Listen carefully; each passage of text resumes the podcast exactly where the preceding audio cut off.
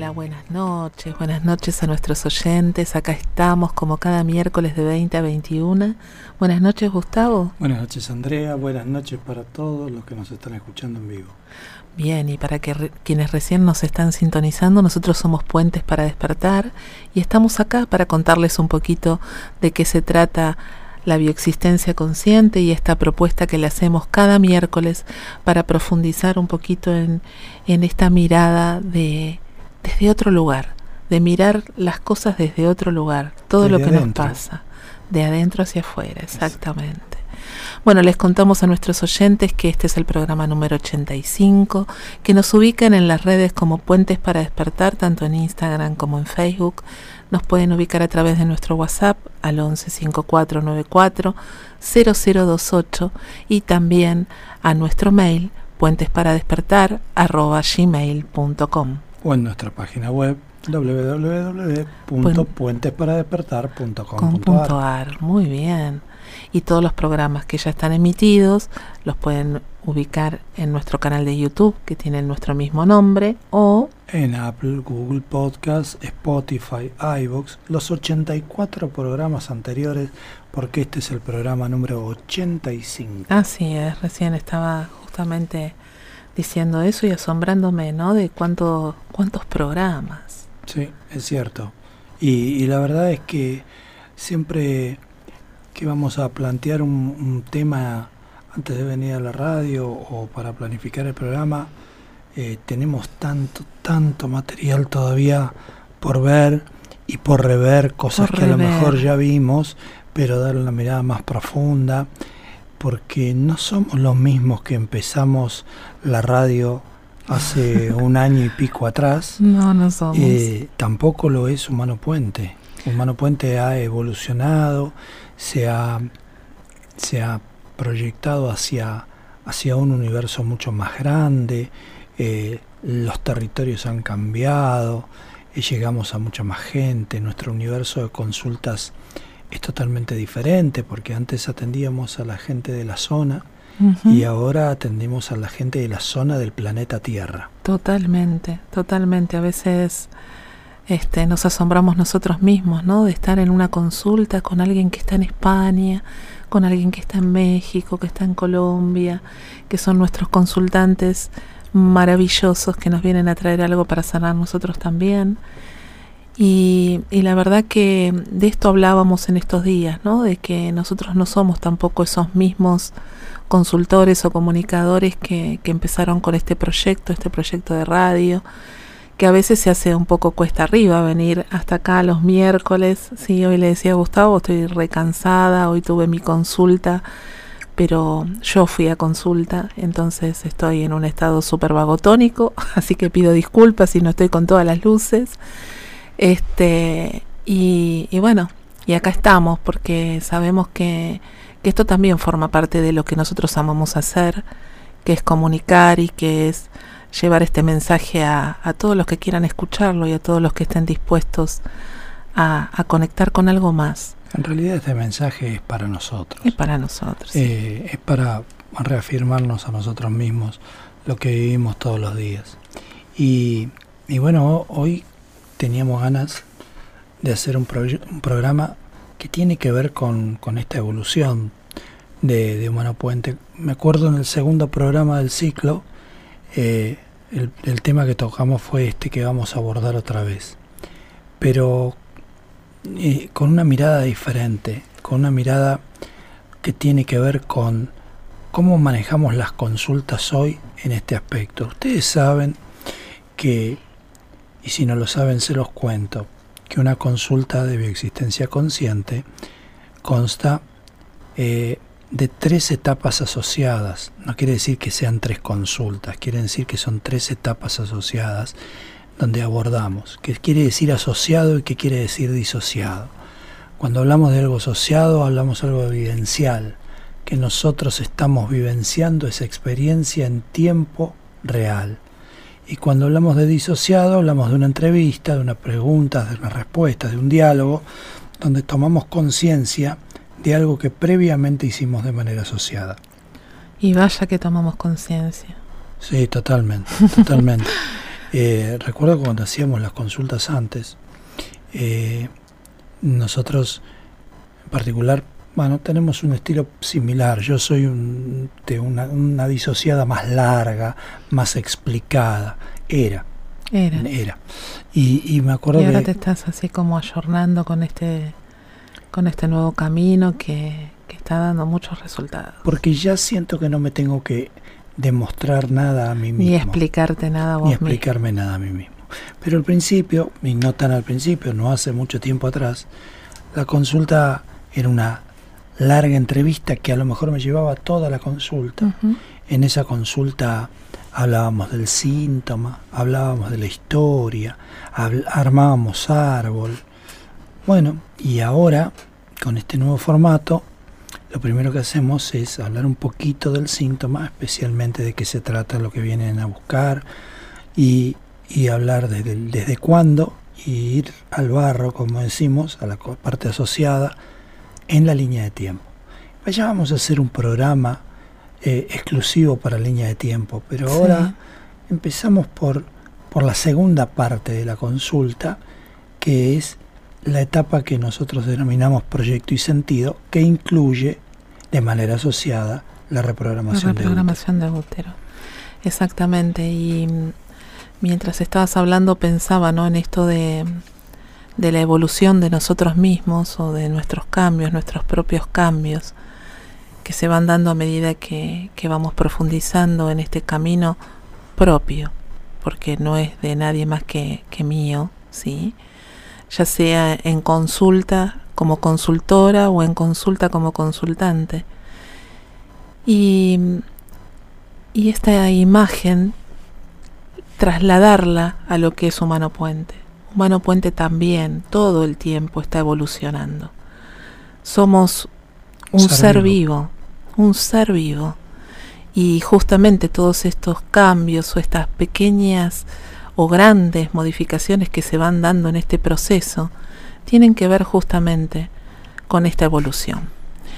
Y bueno, justamente porque ya hemos hablado en algún momento de lo que es el proyecto y sentido, hoy lo queremos lo queremos volver a traer a este programa, pero con la profundidad que que hoy estamos observando que es necesaria en este proceso de sanación. Seguramente dentro de un año, un año y medio, volveremos a hablar de esta maravillosa etapa de la vida, de la experiencia biológica, con otro nivel de profundidad, porque esto es, esto es constante, esto es un, avanzar constante.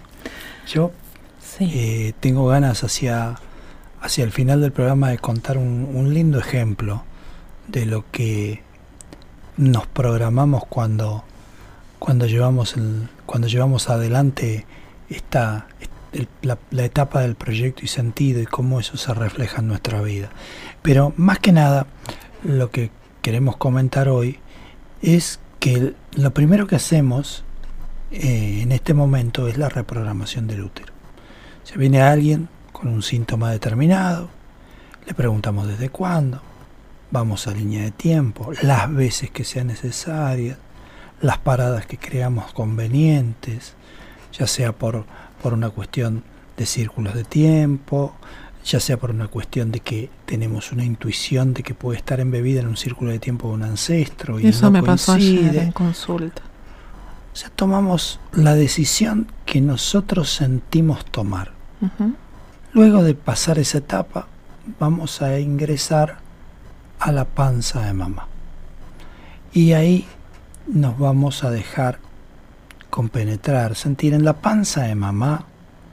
Nosotros vamos a tener sentires propios, sí, los sentires del ambiente, del ambiente, de cómo, cómo está ese, ese, ese, ambiente, ese lugar que es nuestra casa por esos nueve meses. O sea, nuestra primera casa. Nuestra primera casa. La asumimos como nuestro territorio, nuestro primer territorio. Entonces vamos a buscar sentires sensitivos, o sea, vamos a ver si está clarito o está oscuro, si hace frío o hace calor, si uno siente eh, un... si uno tiene espacio para moverse o está apretado, si está cómodo o incómodo. Esas son sensaciones que uno siente en primera persona.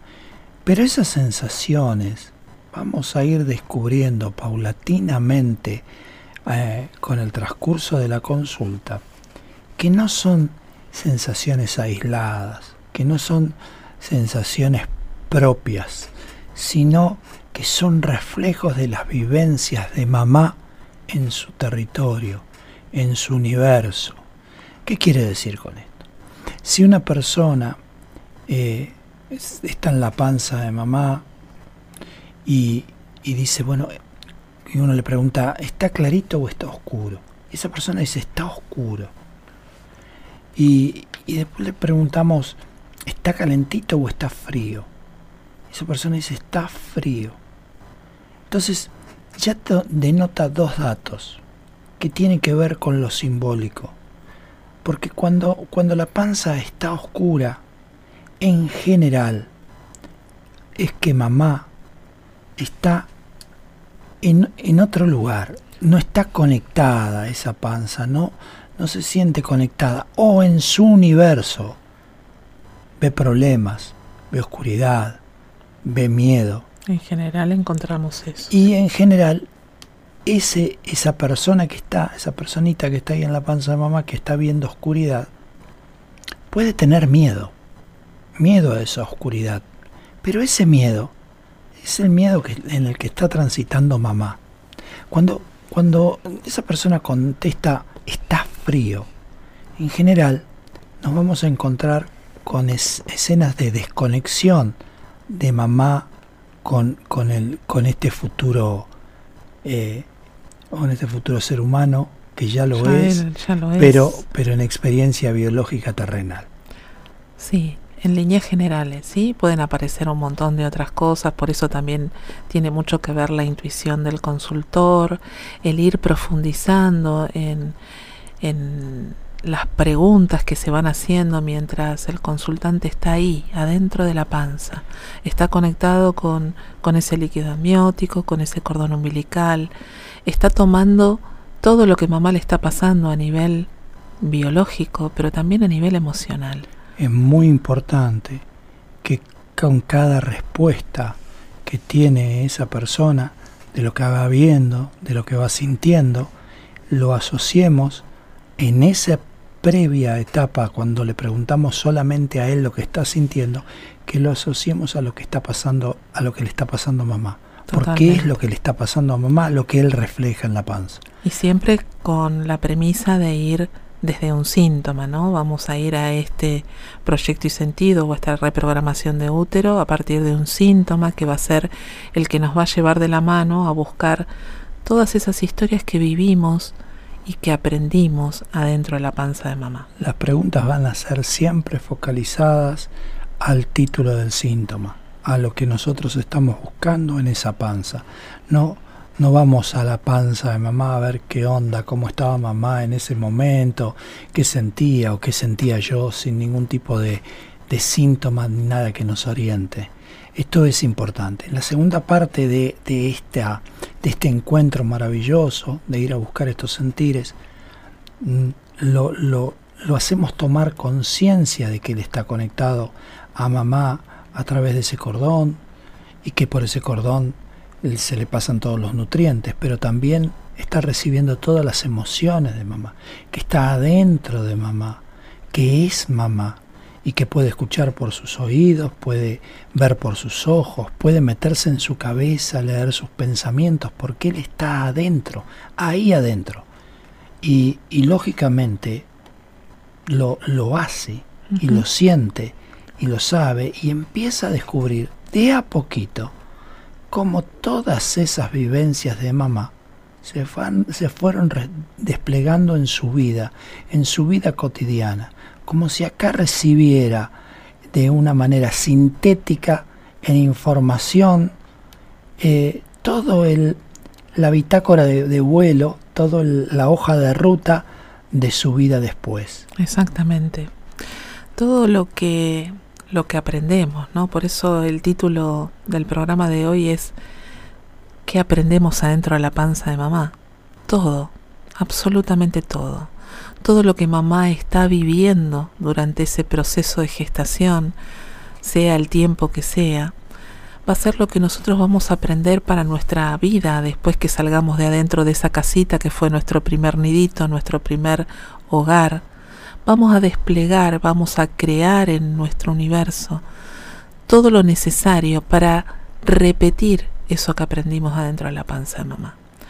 De esto hemos hablado en muchos programas, ¿no? Pero por ejemplo, una de las clásicas es que si mamá durante el periodo de gestación vivió situaciones de violencia, yo voy a necesitar de eso que aprendí dentro de la panza de mamá y me voy a crear un universo desplegado en mí, ya sea con mi pareja, con el trabajo, con mis hijos, ¿sí? Donde la violencia forme parte, porque eso lo aprendí y eso dio como resultado vida. Voy a contar una experiencia de hoy. Siempre las experiencias vienen un ratito antes del programa de radio para nutrirnos eh, tan mágicamente y tan lógicamente eh, y poder llevar adelante el programa. Eh, hoy, por ejemplo, hicimos una, hice una reprogramación de útero bajo el tema desvalorización. Y resulta que eh, la persona que viene a consulta, eh, que viene por este tema, bueno, va a la panza de mamá y se conecta y, y puede ver que la madre que estaba llevando adelante su segundo embarazo siente que cada vez que queda embarazada es registrada, es vista, es reconocida. Ah, y cuando no estaba embarazada, no, eso no pasaba. Pasaba totalmente desapercibida, pues se sentía que no la veían, que no le prestaban atención. Entonces, ¿qué pasó después en la vida de esa, de esa niña que estaba en la panza de mamá tomando toda esa información? Estuvo durante gran parte de su vida adulta embarazada, trayendo hijos al mundo porque sentía que de esa manera iba a ser vista, iba a ser tenida en cuenta. Qué buen anclaje para sobrepeso, estaba pensando mientras hablabas. Sí, no, no era este caso, pero sí tenía... Por eso es muy importante lo que acabas de decir, porque no vamos de la historia al síntoma, sino que vamos del síntoma a la historia. Entonces, cuando contamos una historia, uno puede decir, oh, ¿qué historia celíaca esta? Porque hay un conflicto con la autoridad. Pero no hay celiaquía. ¿Qué historia para sobrepeso? Sí, de hecho es muy, muy interesante. Pero no era no hay sobrepeso. Y no era el síntoma. Y no tenía sobrepeso. Por eso no vamos de la historia al síntoma, sino que vamos del síntoma a la historia. Siempre, siempre. Y en esta parte asociada, es la primera parte de la, de la consulta de, de, lo que podríamos llamar este módulo que es proyecto y sentido, eh, también eh, tenemos que aparecieron en esta consulta los resentires de la madre que siempre se sentía sola, siempre se sentía abandonada, siempre se sentía no reconocida, pues su marido viajaba, este, no, no, no venía todas las noches a dormir a casa, y, y la verdad que cuando venía, venía cansado, no le prestaba atención, eh, y ella sentía, tenía ese resentir de soledad, de que tenía que tener, eh, criar un hijo que, en ese momento era muy chiquito y tenía otro en camino y todo lo tenía que hacer sola. Es más, no solamente tenía que hacer eso, sino que tenía que ir a ayudar a su mamá, que vivía quejándose por, porque era una persona con problemas, enferma, tenía dolores, tenía que ir a ayudar a su mamá con las tareas, así con la panza y con el nene chiquito, y tenía que ayudar a su mamá económicamente, porque estaba atravesando una situación compleja. Así que imagínense el contexto en cuanto al síntoma de todas las cosas que se fueron nutriendo, se fue nutriendo esa persona, que en ese momento, cuando estamos en la panza de mamá, estamos viviendo una explosión de vida, una reacción en cadena de vida. Imagínense que entramos en el día uno siendo una célula y salimos nueve meses después siendo casi 45 millones de células de no tener masa a tener una masa corporal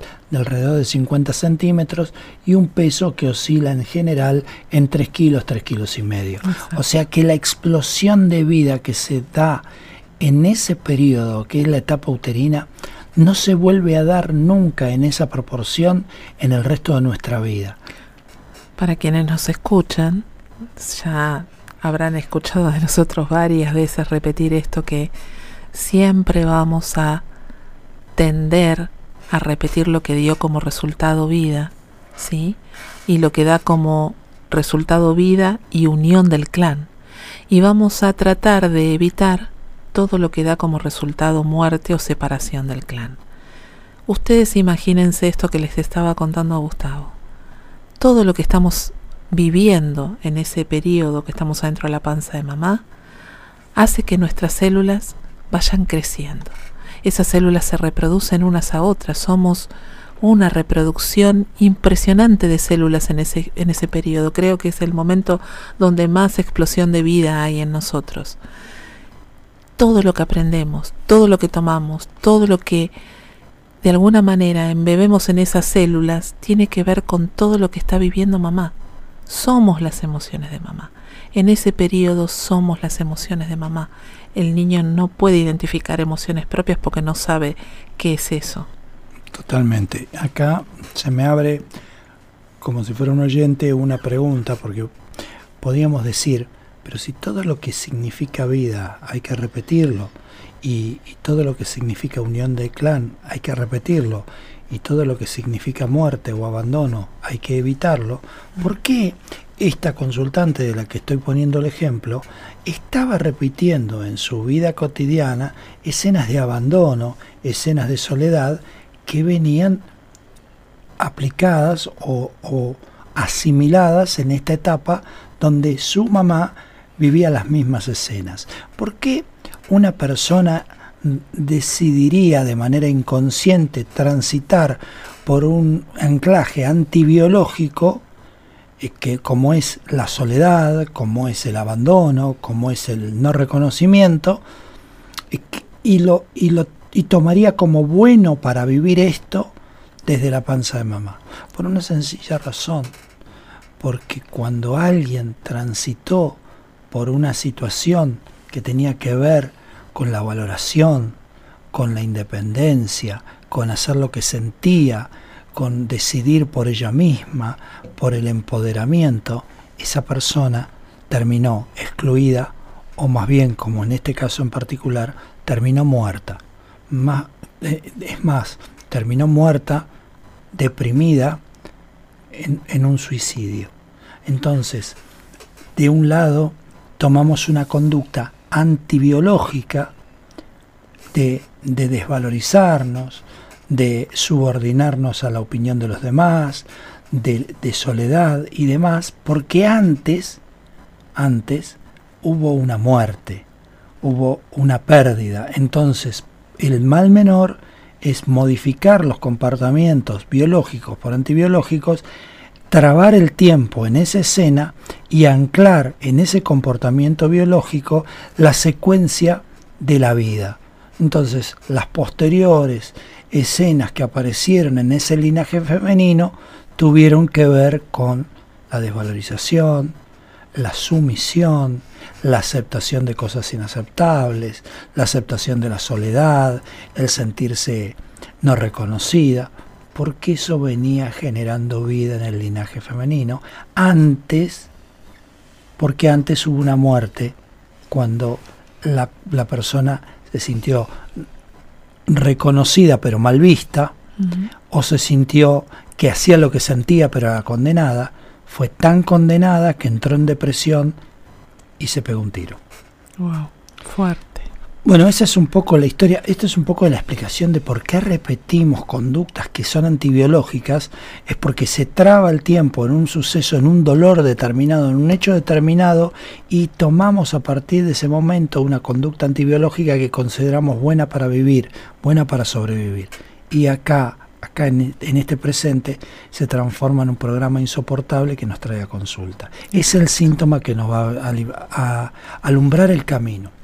Bueno, en esta consulta en esta parte asociada vamos recorriendo mes a mes, si es una consulta en primera persona, vamos recorriendo mes a mes, desde sus nueve meses hacia su momento de gestación, todos los sentires de mamá, todas las vivencias de mamá durante ese periodo. Sobre todo el momento del parto, cómo fue, si vamos a tener en cuenta que está viviendo ese bebé desde adentro de la panza, con esa situación de parto, o a lo mejor es una cesárea, o a lo mejor eh, en, alguna época también hubo partos con forceps, yo por ejemplo. Eh, todo eso también nos va a dar una connotación de cómo fue ese primer proyecto de vida. Tuve la necesidad de que alguien me ayude para hacer ese primer proyecto, en el caso de una cesárea, en el caso de tener que nacer por forceps, o el parto fue normal, había vueltas de cordón, entonces a lo mejor esa, ese bebé está sintiendo ahogo adentro de la panza, o miedo. o miedo, o peligro de muerte, todo eso también va a sumar por otros para, para otros posibles síntomas. Compartí la panza en algún momento con un hermano, con un gemelo, con un mellizo perdido. Y eso es muy posible que lo encontremos bien atrás, al principio de, de la gestación. Y eso puede traer un paquete de síntomas. Acuérdense que no vamos de la historia del síntoma, recién lo vimos con el ejemplo, sino del síntoma a la historia, pero muchos síntomas se anclan en este en esta situación, en esta en esta pérdida eh, que significa haber perdido un gemelo perdido. Y ahora, todas las madres saben de esto, todas, todas las mujeres saben de que perdieron un, gemelo en, en, la, en la etapa cuando estaban embarazadas. No, no tienen ese dato. Ese dato va a aparecer en esta parte de la consulta asociada. ¿Por qué? Porque eh, puede haber una pérdida en los primeros meses de embarazo eh, y, esa pérdida no es ni más ni menos que un gemelo que se pierde. Puede haber una reabsorción de, esa, de ese gemelo y, se transforma en un evanescente y, y, lo pudieron haber reabsorbido. ¿Y cómo se encuentra? Y esto lo van a ver, lo van a ver en consulta. En la parte asociada de la consulta es maravilloso. Eh, poder ver cómo una persona se conecta y sin tener el recuerdo tiene el dato. Los datos están en la biología. Totalmente. Aparte, eh, cada consulta, ¿no? Es, por supuesto, una, un acto maravilloso de amor, de conexión con, con ese otro que no, no es más que yo mismo. Pero poder redescubrir o reconectar, no redescubrir, redescubrir desde la mente, porque todo necesitamos pasarlo por el filtro de la mente, pero volver a sentir lo que vivimos adentro de la panza de mamá, poder comprender que esto que me está pasando hoy, esta situación que estoy viviendo hoy, la aprendí adentro de la panza de mamá, es inmenso, es inmenso chicos. Realmente cada consulta nos termina de confirmar que, que este camino es maravilloso. Y poder entender que mamá también estaba inmersa en un paquete de programas, que mamá no nos está pasando esta información de manera intencional para que nuestra vida sea más difícil. Poder entender que mamá estaba construyendo, estaba creando una realidad inconsciente en todo su entorno que tenía que ver con estos sentires y con este universo desplegado que tiene el consultante que está atravesando esta etapa uterina en consulta. Es realmente maravilloso, es muy revelador y es absolutamente eh, fundamental, ¿no? Esto, atravesar esta etapa eh, con la mayor puntillosidad posible con la mayor meticulosidad posible. Y, es, es realmente eh, una apertura de conciencia luego de esto, que, que obviamente que, que, nosotros siempre decimos lo mismo. Eh, una persona que viene a consulta, lo primero que le pasa es que le cambia la vida. y, y, las cosas ya no las puede mirar de la misma manera. Porque y por, el proyecto y sentido tiene mucho que ver con esto. mucho que ver con Sí, sí, nosotros los, los impulsamos mucho a, por lo menos yo en la consulta, a que, sobre todo cuando cuesta, cuando cuesta que el síntoma, que el síntoma se mueva, ¿sí? Eh, no sabemos por qué, porque cada uno tiene sus propios procesos, pero, pero a veces es un poco frustrante cuando, cuando la persona viene por un determinado síntoma y el síntoma sigue estando. Por ahí afloja un poquito, pero sigue estando. Esto de poder sacar la mirada de, del árbol, como digo yo, ¿no? El síntoma es el árbol y, y los invitamos a ver el bosque. Mira el bosque. Fíjate el bosque, qué lindo que se está poniendo. El bosque es nuestra vida, es nuestro universo desplegado. No puede no cambiar, porque estamos todo el tiempo en consulta cambiando historias y sanando esos soles de emoción que quedaron trabados en el tiempo, ya sea en nuestra línea contemporánea, en la panza de mamá, cuando vamos al transgeneracional. Todo el tiempo estamos cambiando historias. Sí, de cualquier manera, eh, cuando un síntoma no cede, sabemos que todavía falta, que falta vaciar el tarro emocional, que falta, faltan soles por explotar, el tiempo sigue trabado en ese, en ese conflicto, en esa situación, y si bien seguramente su vida haya cambiado, su mirada sobre las cosas hayan cambiado, hay que seguir trabajando, se sana el que insiste, se sana el que insiste y eso es una gran oportunidad, los síntomas como para ir a buscar nuestro ser profundo, como siempre decimos. Bueno, esta es la primera etapa de la consulta del proyecto y sentido. ¿Qué es el proyecto y sentido? ¿No? Este, porque esto es una lo que acabamos de relatar es, es, la reprogramación de útero. Pero ¿qué es el proyecto y sentido? El proyecto y sentido es esa etapa que podríamos decir eh, no está muy bien definida en tiempo, no podemos definir en tiempo, porque un proyecto y sentido quizás para algunos autores, para como, como Marfrechet, este, puede decir que empieza nueve meses antes de nuestro nacimiento. Nosotros no podemos determinar esto con esa precisión, porque si mamá y papá se conocieron de una manera particular hace tres o cuatro años y yo soy el primer hijo, yo voy a empaparme, voy a asimilar los sentires de mamá, donde van a estar incluidos esas escenas de hace 3, 4 años, por ejemplo, como nos contaban hoy, cuando papá le pagó al padre de mamá para, tener, para tenerla como mujer.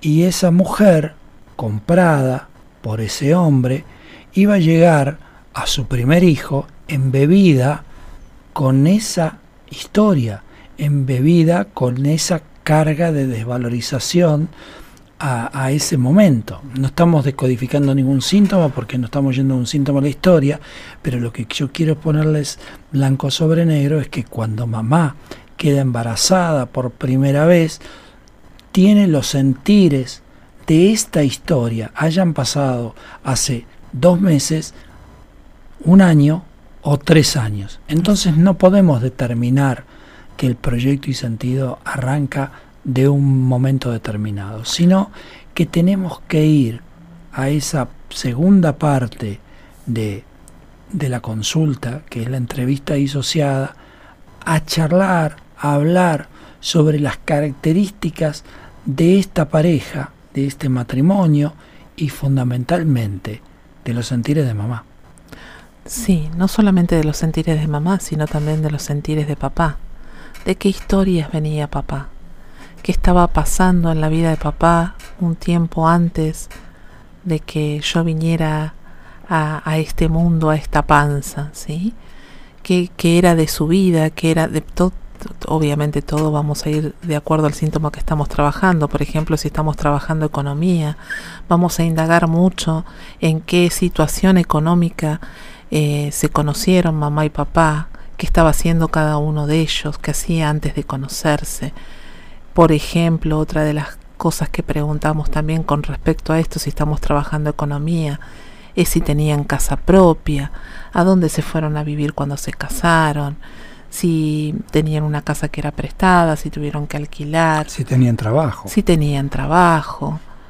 ¿Mm? A lo mejor hay casos en que nos encontramos con que al tiempito que, que se casan o, o que está el bebé adentro de la panza, mamá o papá se quedan sin trabajo y eso ya nos está marcando algo, sobre todo si estamos trabajando algo que tenga que ver con la economía. Totalmente. En medio del, del embarazo, el papá pierde el trabajo, tenemos una turbulencia económica y yo estoy creciendo y creciendo de una manera maravillosa. Y la Entonces, preocupación de mamá, el eh, miedo de mamá, de si va a poder, cómo va a ser con este niño ahora que el marido no tiene trabajo, cómo, cómo van a ser con este bebé, si van a poder darle todo lo que necesita, si van a poder alimentarlo. Bueno, empiezan a, a aparecer un montón de miedos y un montón de situaciones que obviamente van a influir en nosotros. Eh, para contarles un poquito esta, esta situación, voy a tratar de poner un ejemplo de, de- con un síntoma, con un síntoma este quizás un tanto fuerte, ¿no? El síntoma que voy a poner viene a consulta un hombre eh, preocupado por su hijo, que está transitando por un periodo de adicciones varias a, drogas de todo tipo, blandas y duras, y que también transita una bipolaridad. Nosotros ya sabemos que el conflicto de, de bipolaridad, para los que no sepan, la bipolaridad cuenta con etapas de angustia, de muy deprimida y, y por- de, etapas muy efusivas, de mucha expansión, de mucha efusividad. Y, y va a hablar de un conflicto, de dos conflictos a la vez, que tienen que ver con la pérdida de territorio amoroso. Eh, cuando vamos a ese proyecto y sentido y entramos, entramos, ese padre entra a la panza de su mamá y empieza a vivenciar esta historia, encuentra a su mamá que en la primer parte del embarazo queda embarazada en una relación ocasional, ella se enamora de ese hombre perdidamente, se casa el poquito tiempo de quedar embarazada, se casa embarazada, el poquito tiempo de haberlo conocido, y en el cuarto mes se entera que ese hombre, que no era casado, sí tenía una mujer y sí tenía otro hijo. Y pasó inmediatamente del amor al odio, sin solución de continuidad, y de una pérdida de territorio amoroso terrible como es el desengaño amoroso de esta persona. Cuando él va desandando todo este esta consulta de manera asociada, se empieza a dar cuenta y empieza a tomar conciencia todo lo que fue su vida y todo lo que es la vida de su hijo y lo que su hijo le está mostrando porque está actuando para él. Realmente yo no sé si mm, soy lo suficientemente didáctico o expresivo para que ustedes ponderen y puedan entender a qué nivel de importancia, de- de- de situación fundamental en la consulta es esta parte del proyecto y sentido, es la parte de la reprogramación de útero y la posterior consulta que tiene que ver con la toma de conciencia de lo que se vivió en el proyecto sentido de la consulta disociada. Vamos a hacer, Es inmenso. vamos a hacer como un paneo de algunas de las preguntas, porque por ejemplo, si yo le cuando le preguntamos después en la consulta disociada cómo se conocieron tus padres, bueno, se conocieron, en realidad no se conocieron, se conocieron teniendo sexo, se conocieron en una situación determinada, muy particular, que Claro. definió todo esto. Y, y no, y no, no elijo, no creo a mi, al padre de mi hijo de una manera aleatoria. No, seguramente que cuando voy al árbol y veo quién es ese hombre, va a representar quizás a un duelo de amor de mamá, quizás a una historia de la abuela materna. Tiene Siempre hay siempre una relación. algo, siempre hay algo, o sea, no, no elegimos al otro al azar. ¿Qué hacían cada uno? No de- creamos al otro al azar. Claro que no, claro que no. Y Hay, Ahí nos dice Fernanda que es súper pedagógico, así que está muy bien, parece que nos están entendiendo. Pero Fernanda, porque nos quiere mucho y, es muy buena con nosotros. Pero, eh, a ver, el, el punto es poder transmitir, más allá de la claridad, sino algo tan difícil como la profundidad.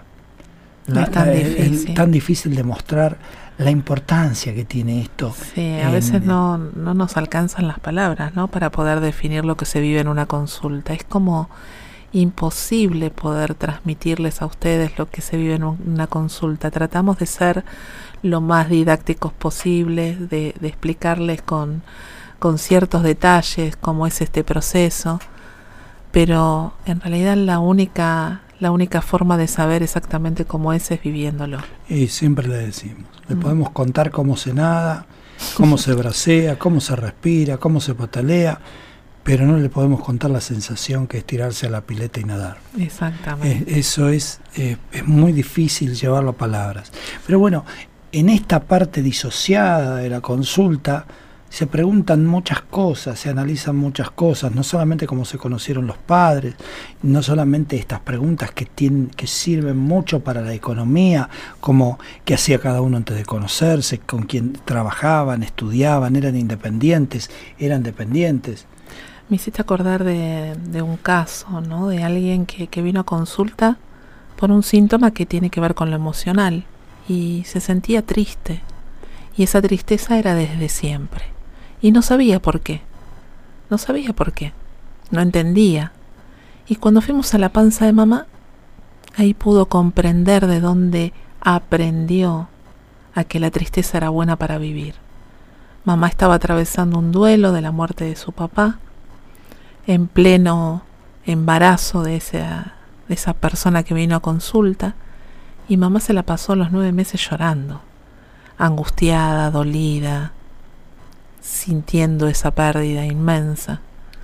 Y hoy la consultante venía a la consulta justamente porque no entendía por qué siempre estaba triste. Totalmente, totalmente. Son historias típicas de Proyecto y Sentido. Yo estaba así releyendo las, las preguntas que analizamos, por ejemplo, en esta entrevista disociada, si fue un embarazo buscado. Eh, en realidad, muchas veces nos encontramos con embarazos que no son buscados. Y es más, Inclusive nos encontramos con sentires maternos donde esa madre duda si avanzar en el embarazo o no. Oh, y, y, muchas veces ahí tenemos anclajes, anclajes de miedo, de desvalorización y hasta de ataques de pánico. Los ataques de pánico están muy reflejados en esta etapa eh, uterina. Bueno, y después empezamos a analizar los contextos, ¿no? Los contextos con los ojos de mamá, por ejemplo, si papá estaba presente o mamá se sentía sola, si, si las abuelas, las familias, las familias se conocían entre ellas, tenían buena relación, o a lo mejor pasa como nos ha pasado muchas veces, que la, familia paterna estaba contenta con esa nuera, pero la familia materna no estaba, contenta, con, ese yerno. Entonces se, empiezan a, tergiversar estas situaciones, a tejer estos conflictos. También eh, otro caso que me estaba acordando también, eh, vivir en la casa de la suegra, ¿no? Y sentir que no, no tengo mi lugar, no tengo mi espacio, no tengo mi territorio. Y cuánta emocionalidad de mamá estoy tomando en esa etapa, ¿no? Con todo lo que siente mamá con respecto a, a no poder tener la libertad adentro de su espacio porque en realidad no tiene su propio espacio. O vivir en la casa de la abuela y acá el consultante no se puede comprar una casa porque vivir en casa ajena, en casa prestada, generó vida. Entonces acá tenemos muchas dificultades para, para tener nuestra casa propia. Eso es un clásico en los, en, los, en los úteros, en los proyectos y sentidos. Por ejemplo, otra de las cosas que son muy interesantes charlar en esta eh, entrevista disociada es, por ejemplo, si esperaban un niño o una niña. Uy, eso también. Eso tiene muchísimas connotaciones, muchísimas connotaciones en la polaridad que elige el consultante en su comportamiento diario. Es una mujer ¿Qué esperaba eh, mamá? Una, esperaba un varón. Viene una niña y resulta que esta niña le devuelve el varón que quería mamá comportándose como tal. Es el proveedor, es el que va a trabajar, a, es la que va a trabajar a casa, es, la, que, se hace cargar de las cosas. masculinos. Exactamente, exactamente. También el nombre, ¿no? ¿Qué nombres habías, habían pensado? ¿Qué, ¿Qué nombres tenían proyectados mamá y papá para mí? Y bueno, ¿qué, qué significan esos nombres? Vamos a ir a a analizar un poco también con los diccionarios que usamos nosotros eh, en bioexistencia consciente, el significado que tienen esos nombres. El primer significado que vamos a analizar de los nombres es el de la intencionalidad de, mamá. o sea, supongamos, de mamá y de papá. De mamá y de papá. Eh, supongamos, mamá me puso a mí Gustavo. ¿Y por qué me puso Gustavo mamá? A veces tenemos el dato, porque mamá se sentaba y me decía, Gustavo, yo te puse por, por Jufta primero, el rey de Suecia, y me decía que ella lo admiraba. bueno, este, También puede ser por un exnovio, por un amor que, que no se dio. Sí. Exactamente, puede ser un duelo bloqueado, puede ser un duelo bloqueado de, de la abuela y mamá te, le dice a su mamá, acá te estoy trayendo a fulanito, acordate, no lo busques más, acá está otra vez. Todas estas cosas pueden estar presentes y obviamente el análisis de los nombres cuando no sabemos por qué razón. Y porque a veces nos dicen, no, no, sé, mi mamá me, dijo que le gustaba. Bueno, a ver, vamos a buscar qué historia hay atrás de este nombre. ¿Quiénes, a quiénes están representando? Por ejemplo, José, que es tan simbólico, ¿no? El, el Padre de Jesús en, lo que es la, el catolicismo. Entonces, con todo ese, ese peso, por decirlo de alguna manera, esa, carga, que tiene ese nombre, vamos a ir buscando y analizando todo el significado que, tenemos a través del nombre. Sí, sí, por supuesto. Y aparte con, con esta impronta, por ejemplo, muchas veces pasa, muchas veces pasa, que nos ponen el nombre de un ancestro. Eso también. Y eso es que tenemos que ir a ver ese ancestro. Y aunque no nos pongan, a, veces nacemos el día de ese sí, claro. Eh, hay, hay, otras connotaciones que no tienen que ver con esta con esta entrevista disociada de proyecto y sentido, pero sí van a tener que ver con lo que seguramente haremos en sucesivos programas, que es hablar del transgeneracional, donde, donde se va a desplegar un universo tan perfecto y tan lógico que cómo no tener esta experiencia uterina con ese transgeneracional. O al revés, ¿cómo no tener ese transgeneracional con esta experiencia uterina? ¿Por qué lo digo al revés? Porque el tiempo no existe de la manera que nosotros lo contamos, pasado, presente, futuro. El tiempo es profundo. Mm. Cuando nosotros decimos que el tiempo se traba, cuando nosotros decimos que hay un sol emocional trabado en el tiempo, es porque está sucediendo en este momento, lo estamos viviendo como si estuviera sucediendo en este momento, porque realmente está sucediendo en este momento. El tiempo no es una línea longitudinal, sino el tiempo es profundidad. si algo podríamos usar de metáfora para definir el tiempo, son las mamushkas el tiempo mío, encerrado en el tiempo de mamá, en el de la abuela, en el de la bisabuela, y todo sucediendo a la vez, todos esos sentires ocurriendo a la vez. Y cuando las historias se repiten es porque el tiempo está trabado en ese sol emocional de la bisabuela, de la tatarabuela, de la tía abuela, que se trabó ahí, en esa emoción no resuelta, en ese conflicto, en ese recuerdo doloroso no sanado que se repite acá en formato de síntoma. Bueno, yo por ejemplo Nací un 19 de marzo, que es el día de San José, y, y mi mamá, unos siete años antes de que yo naciera, piensen ustedes que son siete años, estábamos hablando del proyecto y sentido, ¿no? Que no, nunca sabemos hasta cuándo llega ese proyecto y sentido. Y mi mamá estaba envuelta de ese duelo y me trae a mí en representación de su papá para volver a traer a papá porque yo nací el día de su santo. Mi abuelo se llamaba José. No solamente eso, sino que también estoy relacionada por fecha, pero bueno, eso lo vamos a ver después cuando hablemos de transgeneracional. Eh, hace, hasta hace poquito mi mamá no podía hablar de su papá. Sí. Se, se, emocionaba y se ponía triste y se ponía muy mal y se angustiaba. Y de esto hablamos cuando hablamos de duelos bloqueados. Exacto, de duelos bloqueados. Y es así, es así, totalmente así. Hay, hay, muchísimo para hablar, muchísimo para hablar con respecto a otras, otras preguntas que hacemos, como por ejemplo si había pensado otros nombres, si hubo enfermedades en el niño, si el niño en los primeros años de su vida atravesó diferentes patologías. Eso es muy importante. ¿Por qué? Porque Proyecto y Sentido arranca, podríamos decir desde el momento que se conocen nuestros padres, eh, y, y y finaliza o empieza a finalizar, se va diluyendo cuando los sentires del niño prevalecen sobre los sentires de la madre. ¿Y eso cuando ocurre? Y eso ocurre alrededor de los 8, 9 años, cuando mamá empieza a influir paulatinamente menos en los sentires del niño y el niño empieza a tener sus sentires propios. Igual te cuento una cosa, nunca nos separamos de las emociones de mamá. No, no. Siempre hay, siempre hay una parte de nosotros que está conectado con esas emociones de mamá. Aunque seamos grandes, aunque seamos adultos, estamos embebidos de todo. Sí, sí. De todo lo que mamá. Voy a decir una frase que va a quedar en los anales del recuerdo. Lo que mamá eh. siempre es mamá. Y sí, mira qué novedad. mamá siempre está. ¿No? Sí. Bien. Bueno, y mientras te, estabas te hablando. Sí, con me, te, me, te descoloqué con esto. Me desconectaste y, y, yo que hoy estoy así media vagotónica, me cuesta un poco volver al bueno, eje. Pero, pero vuelvo, vuelvo, al, vuelvo, al, tema este de, de, estas, de esto, no de los nombres, sino de los sentires de mamá, ¿no? Este, por eso son importantes las enfermedades de los niños en la primera infancia. Si, si un niño tuvo eh, afecciones pulmonares, ¿qué pasaba con el territorio de mamá? ¿Qué pasaba con los miedos frontales de mamá?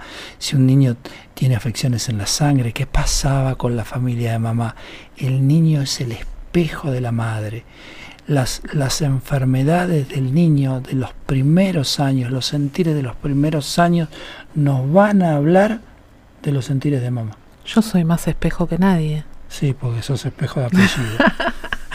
Justamente, José, mi abuelo, es espejo, ¿ves?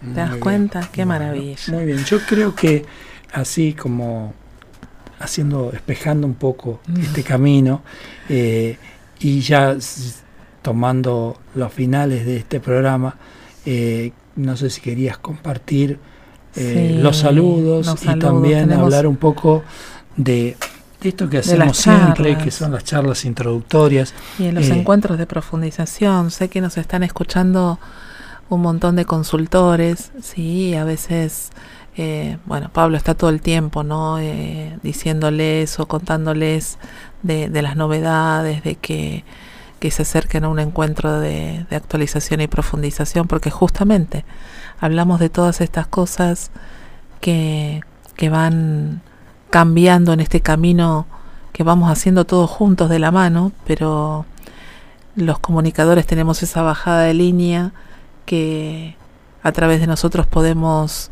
manifestarles en esos encuentros de profundización las maneras más efectivas para poder abordar un síntoma y para poder eh, tener esos resultados que de alguna manera siempre estamos esperando.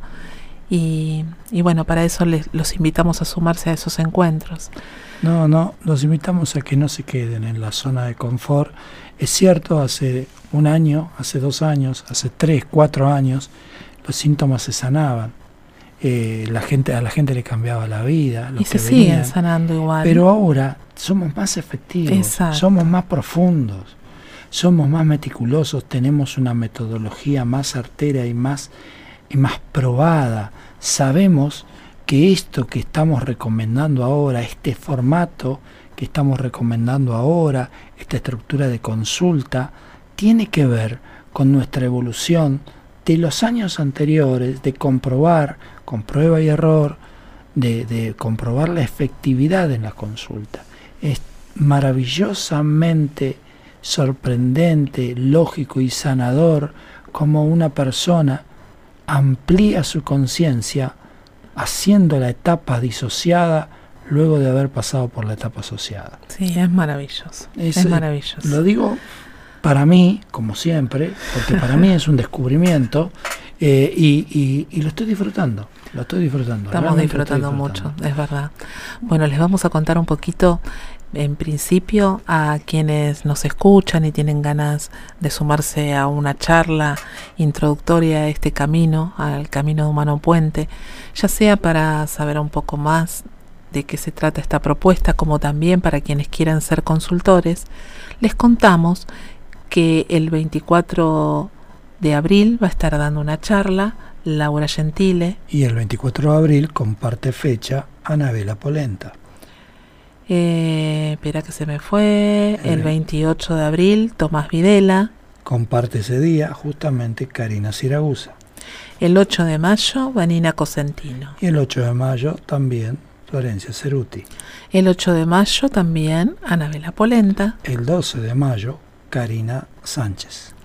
El 15 de mayo, Dante Roncal. El 15 de mayo comparte fecha Susanita Alonso. Muy bien. no sé si la de Dante es presencial, porque no dice online, mira. Ah, mira, en Salta. que Dante va a dar una charla Puede ser. presencial en Salta eh, el 15 de mayo. Maravilloso, Dante, te felicito que puedas dar una mm. charla presencial. El 15 de mayo, Nidia Sabatella. El 15 de mayo, nuestra queridísima amiga Anita Rodríguez.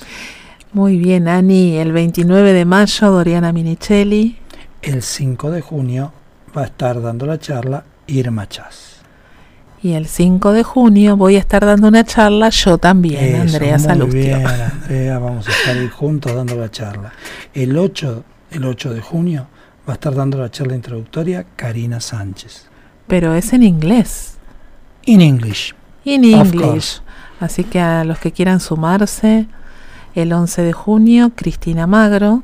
Muy bien. Eh, y el 12 de junio, cerrando esta etapa, Anabela Polenta. Muy bien. Bueno, esto es un poquito mm, una síntesis de las posibles charlas a las que puedan sumarse. Si recuerden que toda esta información la tienen en la página de Humano Puente, www.humanopuente.com.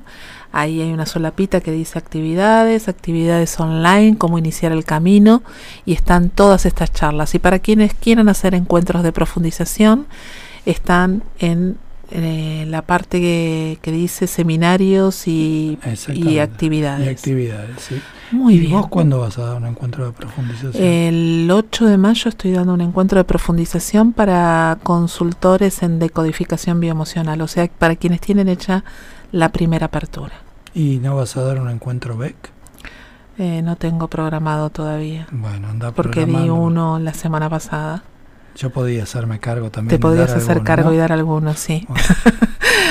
Bueno. les contamos también a, a, nuestros oyentes todos los saluditos que tenemos. Acá están nuestros seguidores de la radio como Alicia Elena, Alicia Yúñez, Beatriz Luques, Marta Edwards, Ofelia Salinas, Isabel Ortiz, gracias, gracias por estar ahí acompañándonos cada semana. Por otro lado nos están saludando también Ana Rampazo, Fernanda Carro, Juan Manuel Coronel, Jorge Reposi. Gracias chicos, qué lindo tenerlos, qué lindo que nos acompañen. Y un saludo muy grande para los que Anita Rodríguez. Bueno, ya Anita como siempre y un saludo muy grande para los que nos están escuchando en diferido, para los que nos van a escuchar a través del YouTube y, de, los podcasts. Es verdad, porque después nos llegan mensajitos en la semana que nos escucharon, que bueno que estuvo el programa, qué lindo, nos piden nuevos temas, así que bueno, acá estamos eh, para recibir esas, esas sugerencias, los temas que quieran que hablemos, que profundicemos todos juntos. Y Seguramente en el próximo programa seguiremos con esta secuencia donde empezaremos a charlar un poquito, porque siempre hay muchísimo para hablar, este, un poquito del transgeneracional. Así es, así es. Y bueno, nos tenemos que ir. Sí, me parece que sí.